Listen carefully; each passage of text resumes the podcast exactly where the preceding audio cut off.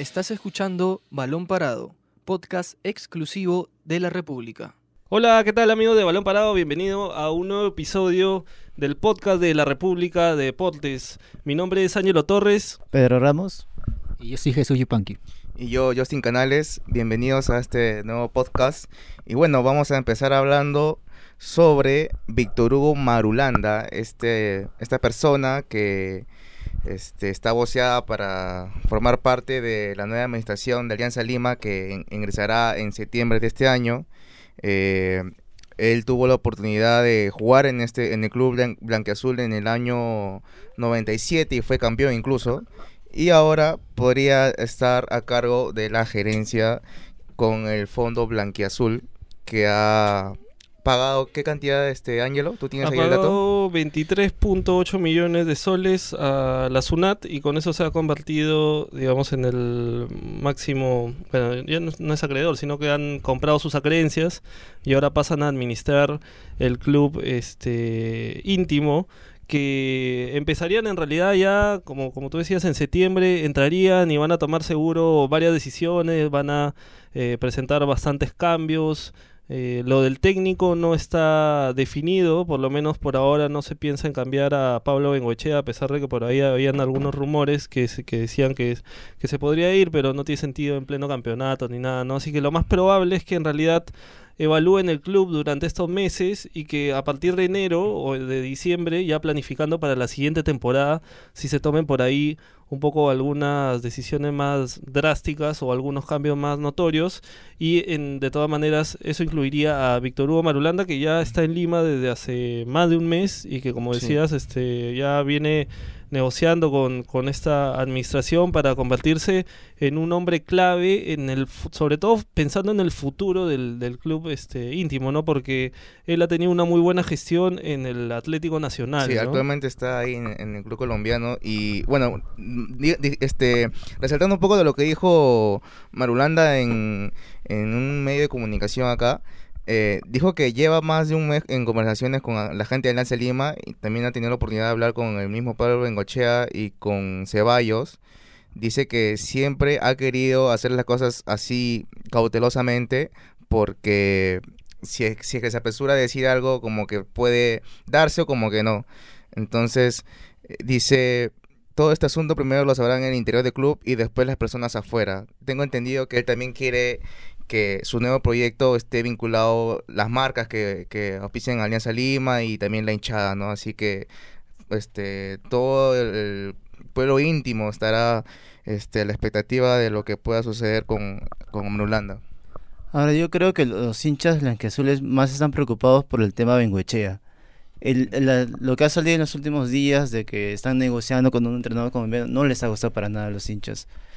Eh, yo creo que eh, a Pablo Bengochea debería continuar hasta fin de año, pero eh, cuando ves en las redes sociales los insultos y las críticas, no entiendo por qué han salido esos rumores. Porque así nomás no, no, no es que haya aparecido la nada. Sí, mira, lo que pasa es que igual lo, lo, esta situación del, de la compra de la deuda del, del fondo blanquiazul de las acreencias este ya se venía especulando en realidad desde hace varios meses no y también los este fondo blanquiazul como no se como no se hacía efectiva la, la compra eh, todavía no a ver bueno la, las, la información que yo tengo es que que Pablo Bengochea no era su primera opción, por lo menos para ser el técnico, ¿no? Pero obviamente después de que salió eh, que salió ruso y que entra como técnico este interino Víctor Reyes, deciden, tienen que tomar una, una decisión, tienen que contratar otro técnico y a ver, Bengochea tenía varios puntos a favor como para asumir el mando porque él incluso había armado prácticamente este plantel, ¿no? De, de esta temporada, entonces conocía bien al equipo y al final eso terminó influyendo para que le dan un contrato que en realidad es hasta el otro año, pero tiene una cláusula a fin de año que se podría ir si es que no llega o clasificar a la Libertadores o quién sabe si por ahí en un futuro la directiva o algo toma alguna decisión o el mismo técnico, ¿no? De irse. Claro, justo esto te iba a comentar. Bengochea tiene plazo hasta diciembre, creo, para tomar una decisión. Hay una negociación entre Alianza y Bengochea pendiente, sería con el Fondo Blanquiazul, ya que ellos no le tienen en cuenta en sí creo que ni un directivo del Fondo de Blanca-Azul lo tenía en cuenta Bencochea. Incluso están pensando traer un técnico de la categoría de ruso, digamos así, categoría, un técnico mm, de prestigio a nivel de América. Y bueno, pero Bencochea hasta que sumó seis puntos en ese torneo de clausura. Es uno de los líderes de clausura, ¿no? a Sumado, su estilo. A su estilo. Recordando lo de jugando. 2017. Pero Alianza juega mucho mejor que el 2017, ahora sí. Hay un poco más de juego. ¿Tú crees? Sí, hay un, to- un poco más de juego elaborado. Yo al creo, menos yo piensa creo un que tiene poco- mejor plantel también, ¿no? Y que eso de repente se nota, ¿no? Yo creo que- Ha contratado jugadores, a varios jugadores. Y uno ¿no? ya le rendió ya. Y Arroyo también le da un toque más distinto al equipo. Después ya cruzaron en la oración y Cachito ya creo que está pensando más en jugar el equipo que como año pasado que es muy se pasa de revoluciones. Yo lo que les, les quería comentar sobre Marulanda es que, a ver, Marulanda ha sido parte de la, de la, de la administración del Atlético Nacional desde el 2011 y dejó el cargo recién el año pasado. ¿ya? Y él ha conseguido en esa época con el club siete títulos en la liga local, tres Copas Colombias, dos Superligas, una Copa Libertadores y una Recopa Sudamericana. Así que en realidad lo que a la persona que probablemente, muy probablemente, ya es casi un hecho que contrata Alianza, es alguien que definitivamente viene con la experiencia de un equipo consolidado, que ha conseguido bastantes títulos, que ha tenido éxitos recientes y que definitivamente su experiencia va a valer para la, para la proyección que tiene esta nueva directiva de Alianza con el club, ¿no? Claro, pero hay que también resaltar que una cosa es administrativo y otra cosa es deportivo. Bueno, y era, sí, era direc- director deportivo, era, era claro, director deportivo, deportivo, pero ya está, está bien que sea director deportivo y, y ojalá que, así como ha tenido logros en Atlético Nacional, que traiga un entrenador, pues, ¿no? Que, como dice, director deportivo se encarga de, de este de esa parte de traer jugadores o, o técnicos, ¿no? Que en su aporte, si es que trae un técnico que pueda cambiar la cara o el estilo de Alianza Lima, porque el estilo actual de Alianza Lima no es del agrado de muchos, entonces si es que quiere conseguir resultados así como Atlético Nacional, va a tener que traer un técnico que, que cambie el estilo de juego para ver si le alcanza internacionalmente. O sea, a ti no te gusta Bengochea para nada. No, no me gusta. No me gusta. A mí su estilo me parece práctico, ¿no? O sea, me parece práctico y, y no sé si se acuerdan que cuando salió campeón Alianza de la Apertura el 2017, tenían un polo que decía el espectáculo de ganar. No sé si se acuerdan. Pero, o, o ese era el el eslogan, me parece, de, de- de Nike o algo así, ¿no? Me parece que esa, esa frase resume más o menos la ideología de, o la filosofía de, de, De. Bengoechea, ¿no? No necesariamente un equipo muy vistoso, muy llamativo, pero sí efectivo. Y yo creo que le ha sumado, este, creo que tiene varios puntos a favor, que es que se lleva bien con el plantel, sabe armar, este, sabe unir al grupo, ¿no? Y eso acá en, un, en el Perú, que tiene una idiosincrasia en realidad bastante especial, como sabrán, Alianza tiene un camarín complicado también, le pasó a Russo.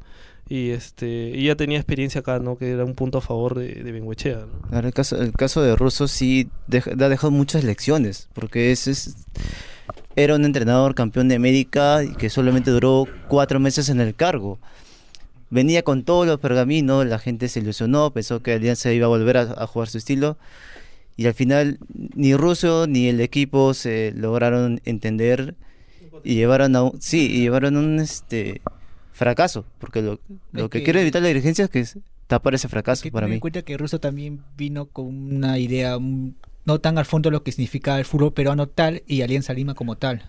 Creo que Russo se dejó llevar porque Perú clasificó al mundial, Perú era un, digamos, selección peruana, era algo y dijo, bueno, Perú está creciendo, se puede ser, ¿no?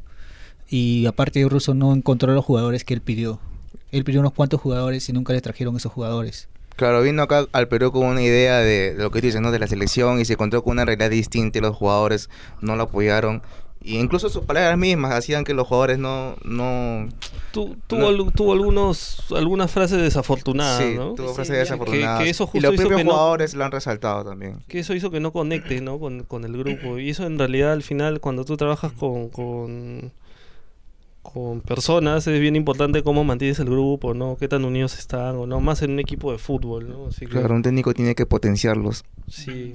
Sí, chicos, más bien vamos a cambiar. Ahora vamos al rival que tiene de siempre de, Alianza Lima a Universitario. donde Ángel Comiso, después de este cambio de administración, o bueno, que por lo menos ha sido ya nombrada nuevamente la administración de, de Universitario Solución y Desarrollo, de, que está comandada por los hermanos Leguía, habían rumores de que el técnico argentino podría podía dejar el, el cargo, ¿no? Porque había tenido algunas diferencias con algunas personas vinculadas a esta dirigencia. Pero finalmente ha, ha salido a decir que, que, que no, que por el momento él, él está abocado en, en el equipo y que no, que no se piensa, que solamente piensa en lo deportivo, que sí, que sí le importa definitivamente el, el tema este a comiso eh, dirigencial, pero más le importa lo deportivo, ¿no? Que, que él está abocado en, en que la U pueda pelear el título del clausura, en que pueda armar un, un mejor equipo y también ha hablado de, de Ramos, de Alberto Rodríguez, ¿no? Por ejemplo, dijo que de Ramos jugó su último partido con Melgar por la Copa Libertadores, pero luego no ha tenido actividad, ¿no? Que se está poniendo bien físicamente, igual en el caso de, Alberto Rodríguez, que ya ha vuelto a entrenar sin molestias, así que esa en realidad es una noticia importante, creo, para la U, tratando de buscar o consolidar una defensa que, que este que le pueda ayudar a pensar con el título de, este torneo, ¿no? Pues están punteros con seis puntos. Pero hay otra, otra noticia más importante, creo yo, que es el tema de Denis. Ayer salió lo de Denis en las redes sociales de que podría irse a Nilsson Boys. Y para mí, si se va Denis, sería la gran baja en Universitario de Deportes. Porque en, en este periodo de fichajes no contrataron a ningún delantero. No, es verdad. Es más, el, si se dan cuenta, Antonio Osorio no lo utiliza mucho como 9, sino más por un costado. Incluso ahora justo este está pensando Comiso en Janos Osorio más bien como, como Claro. posible, o si no está Hover ahí, ¿no? Pero eh, igual no es un 9-9 o un referente como Denis, ¿no? Que igual ya tiene 10 goles en el año, este viene en una buena racha y es un jugador de experiencia. ¿no? Claro, aparte por lo que significa Denis para una táctica. Si te das cuenta, Denis es un clásico 9 que está en el área. Denis sale, sale del área. Toca, se sabe aso- asociar, deja el espacio para que Hover o Quintero ocupe el- posición de 9. Se sabe mover por los espacios, aguanta el balón, eh, manda el equipo. O sea, Denis es una parte fundamental para este plantel de la U. Y, pero estos rumores, hasta donde sabemos, son simplemente rumores. No es nada una oferta oficial, ya que Denis tiene contrato con la U hasta diciembre. Y por lo que sé, del contrato de Denis no hay cláusula de salida. También hay rumores de que Dennis es la segunda opción para, para Newell's. Porque dicen que la primera opción es Rodrigo Salinas. Y si es que se cae este fichaje, entraría este Dennis a, a, a ser el 9 de, de Newell's. Lo cual a la hinchada de, de Newell's no le ha agradado nada por la edad que tiene Dennis. Claro. Y aparte y- que, bueno, tiene experiencia de jugar este, en Argentina porque Sí, está independiente, pero Independiente. la edad es un problema para él, según los hinchas de Newell's. Sí, aparte que en la, o sea, en la última etapa que tuvo en Independiente no le fue muy bien tampoco, ¿no? Antes de venir a, a la U, hizo, sí, tuvo, me parece, un gol en, en varios meses. Y, y llegó, incluso cuando llegó acá, llegó bastante gente fue escéptica, ¿no? Sobre su rendimiento, por el tema de la edad, ¿no? Pero finalmente ha conectado bien, es un jugador que, o sea, tácticamente es muy bueno, creo, ¿no? Aparte que tantos años en Europa, la experiencia, yo creo que ha sido un aporte bien importante para, para la U y para lo que no sé si esta ya sea su última temporada, si se va a retirar acá, si se va a retirar en la U, pero, pero lo que transmite Denis definitivamente al plantel fuera del fuera de lo futbolístico también es importante, ¿no? Porque es un jugador con un recorrido este bastante llamativo, ¿no? Y pienso que los hinchas de la U se siguen pensando por qué Comiso no ha conseguido un reemplazo para, para Denis.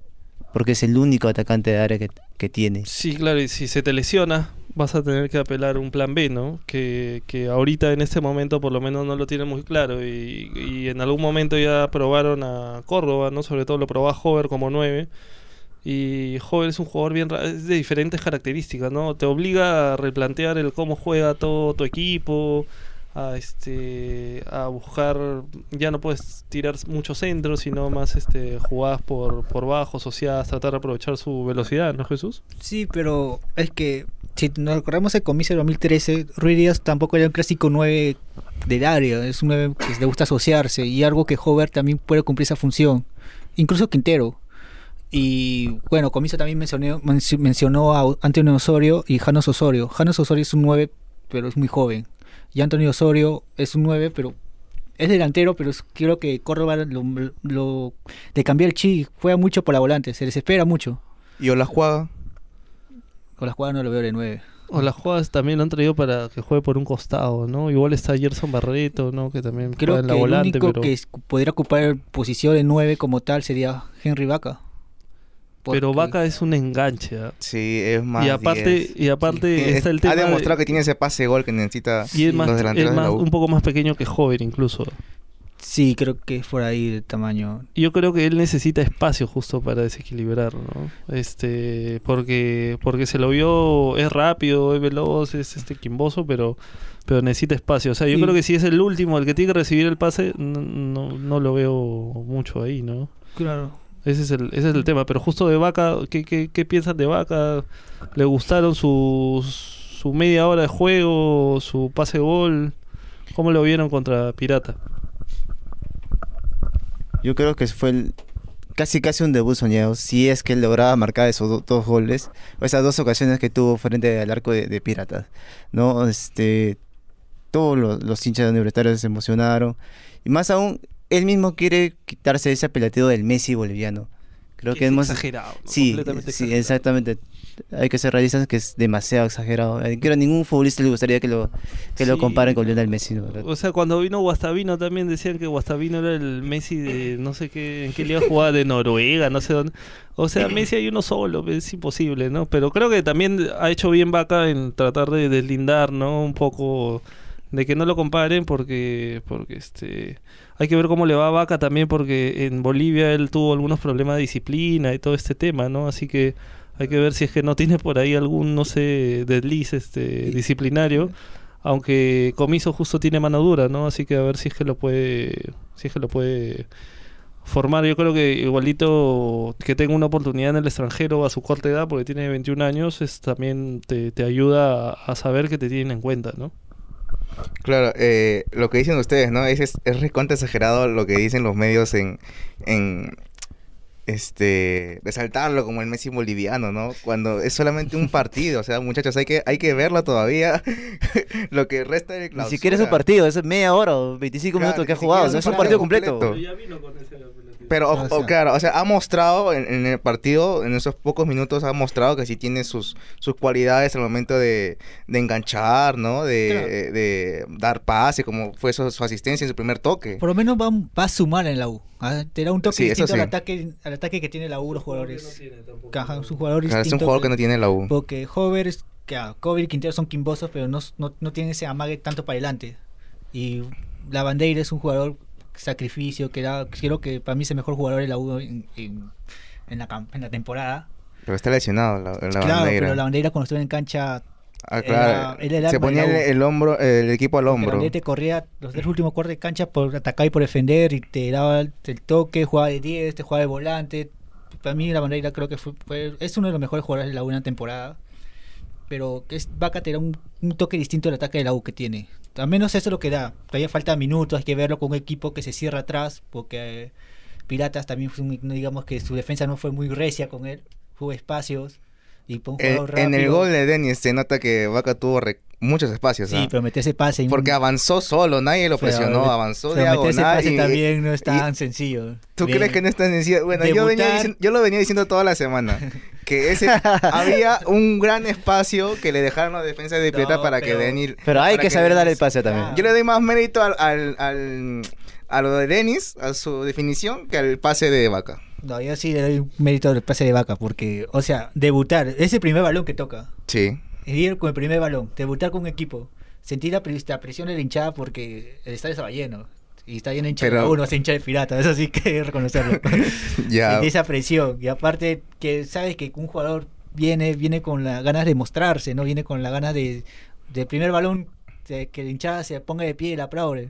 Claro, con se, ese pase así. se ganó a la hinchada en, en ese momento nada más. Con su primer toque ya se ganó a la hinchada. Es una ilusión, pero hay que verlo también como, pasan los partidos. Puede mejorar también la Claro. definición, pues, ¿no? Esas dos ocasiones que tuvo, la, Claro. debi- la debió convertir. Sí. Creo que el físico Sí. también, ¿ah? porque terminó cansado. Sí, y de repente, bueno, era un calor bastante fuerte, ¿no? Pero fuera de eso, este... por ahí eh, Vaca de repente no es un jugador. ah, He escuchado a algunos que decían sí es para arrancar. Pero hay que ver, ¿no? De repente a la U le funciona en los segundos tiempos y es un jugador que obviamente con el otro equipo cansado y él fresco le puede dar este le puede dar También. una gran opción, ¿no? Porque Pablo de la Cruz no, no despega.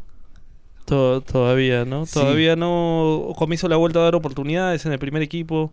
Cuando salió con Trolio, me habían- a mí sí me llamó bastante la atención. Me parecía un muy buen jugador. Y después poco a poco fue diluyéndose. Y ahora ha regresado, pero todavía no llega a, a- a, este a casi mete un gol, ¿no? Contra Pirata, pero igual todavía no llega a, a exponer el potencial que tiene, por lo menos, ¿no? Que, que, o que los o que los entrenadores este le han visto, ¿no? Otra de las secciones también la U es Cari Correa. Lamentablemente Sí, no, ha funcionado. No ha tenido una buena No una muy buena temporada. En cambio de Rafael Guarrera, ¿no? que ha sido en estos partidos ha, ha demostrado que, que ha madurado afuera de la U, que ha crecido y que es un jugador bastante inteligente, no sabe leer el juego, no es muy rápido, no es muy alto, o sea, no- alguno puede decir no destaca en no destaca en, en algunas cosas, pero sí es un jugador parejito, ¿no? O sea, parejito y muy inteligente. Yo lo que destaco, lo que destaco de él es que entiende muy bien el juego, ¿no? Entiende lo que quiere este Comiso también, porque Comiso lo trajo a él. O sea, cada, cada técnico tiene su jugador favorito. Y yo creo que, el jugador favorito de Comiso es Guarderas. Y Guarderas ha tuvo buen nivel en el 2013, lo demostró. Y, este, y ahora lo está volviendo a demostrar. Entonces creo que Guarderas ha ganado un lugar ahí en, la volante y cuando regrese con la bandera, bueno, va a ser una gran dupla. Sí, sí, sí.